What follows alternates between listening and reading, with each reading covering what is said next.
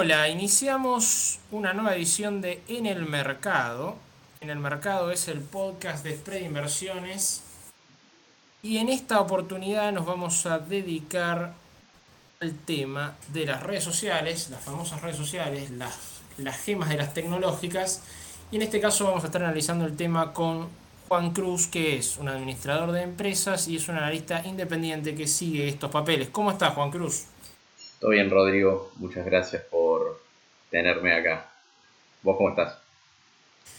Yo bien, acá veníamos en la previa de la producción de, este, de este segmento, veníamos hablando del valor de los datos y quisiera que me introduzcas el valor de los datos para, el sentido económico, ¿no? Para, para cómo los inversores terminan entendiendo variables como cantidad de usuarios, como tiempo de uso de sesión, las variables que la mayoría de la gente que algo alguna vez leyó, algún analista sobre redes sociales conoce.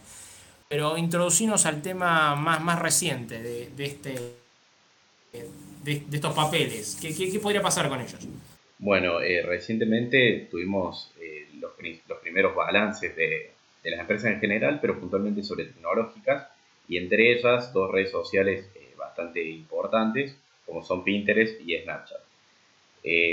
Eh, principalmente lo que está pasando en los mercados es que no les están gustando la información que están recibiendo a través de los balances, eh, que si bien están respetando más o menos las estimaciones eh, que habían hecho para el trimestre pasado, no les está gustando lo que son las perspectivas que tienen las propias empresas para los próximos tres meses y, de ahí en más al mediano y, largo plazo incluso eh, también.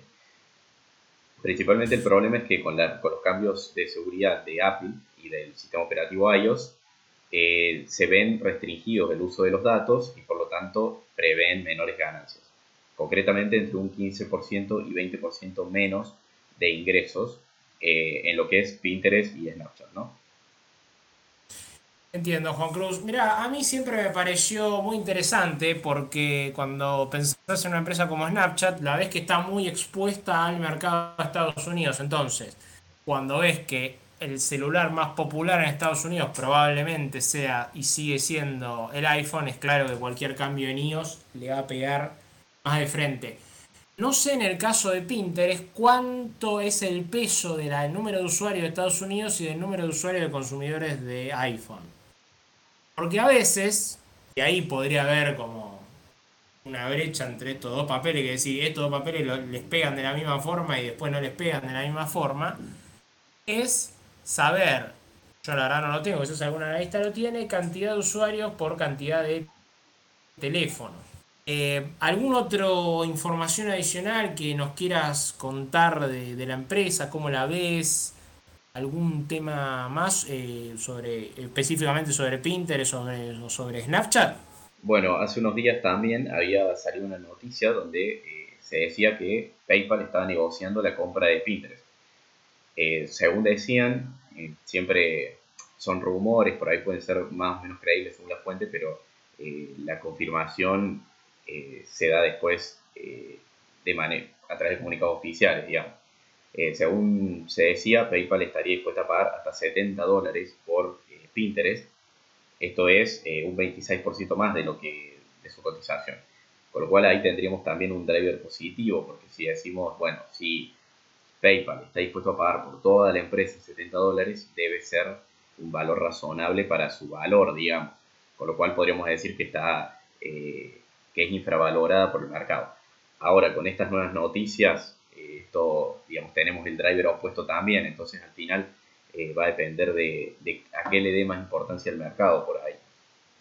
Pero bueno, tenemos ese dato eh, y después por el lado de Snapchat tenemos eh, una empresa que con esta baja tan importante, ya desde el punto de vista técnico, digamos, está prácticamente en caída libre con una baja del 25% más o menos, así que la situación en Snapchat principio podría ser más complicada por, esa, por la volatilidad que, está manejando.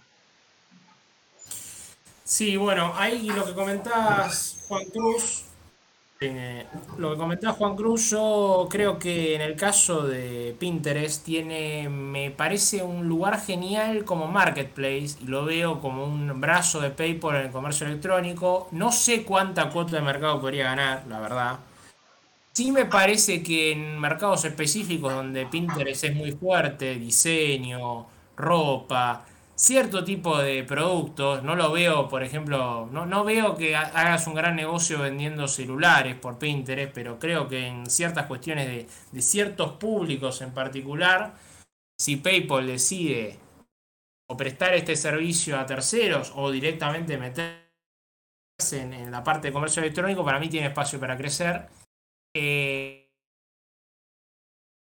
creo que, que puede llegar a ser muy interesante. Y sobre Snapchat, la verdad que creo que están muy centrados en Estados Unidos, que tienen un público relativamente joven, no tan joven que la usó en su momento cuando nació, y que me parece que puede llegar a ser una adquisición importante para otra compañía tecnológica, porque en el fondo lo que, lo que tienen es una interfase... para mí el gran enemigo, perdón que interrumpa, para mí el gran enemigo de Snapchat, que le puso un techo y le clavó gran parte de los clavos de su ataúd fue TikTok, digamos. Llega TikTok, está Instagram, que es más, si querés, más para gente más adulta. Llega TikTok y casi que Snapchat queda atrapada entre dos gigantes y. Y habría que ver si en algún momento alguien se la quiere comprar cuando esté suficientemente barata. Tal cual, tal cual. Y bueno, y también por ahí una competencia que tiene en común es Instagram también porque la gracia de Snapchat era subir las historias, digamos, o mandar eh, fotos que, desaparecían rápido. Y, todo esto, eh, a partir de ahí, las demás redes sociales lo empezaron a copiar. Eh, hoy en día las historias están en, en, Twitter, en Facebook, en todos lados. Y yendo de la mano con esto, creo que PayPal, coincido con vos en que es una herramienta muy importante que puede usar, Pinterest es una herramienta muy importante que puede usar para, para vender pero eh, ahí te metes en terreno de, Instagram también. Así que al final creo que, la gran competencia del sector viene con, Facebook y, e Instagram. Para ambos casos.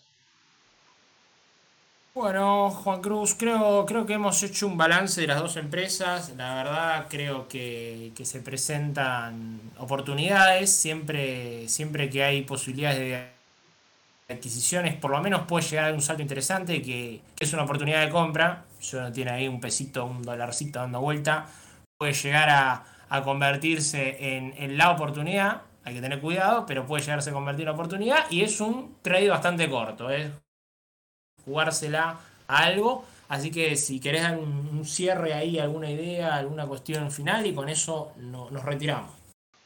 Eh, sí, eso mismo que, decís. Eh, por ahí la oportunidad puede estar en torno a estas noticias de adquisición, en el caso de Pinterest, y, bueno, y a seguir cómo, cómo, cómo, se dan estos resultados próximos, eh, teniendo en cuenta estas posibles disminuciones que deben ser bastante probables si la empresa lo reconoce, estas disminuciones de las ganancias y de los, de los ingresos principalmente.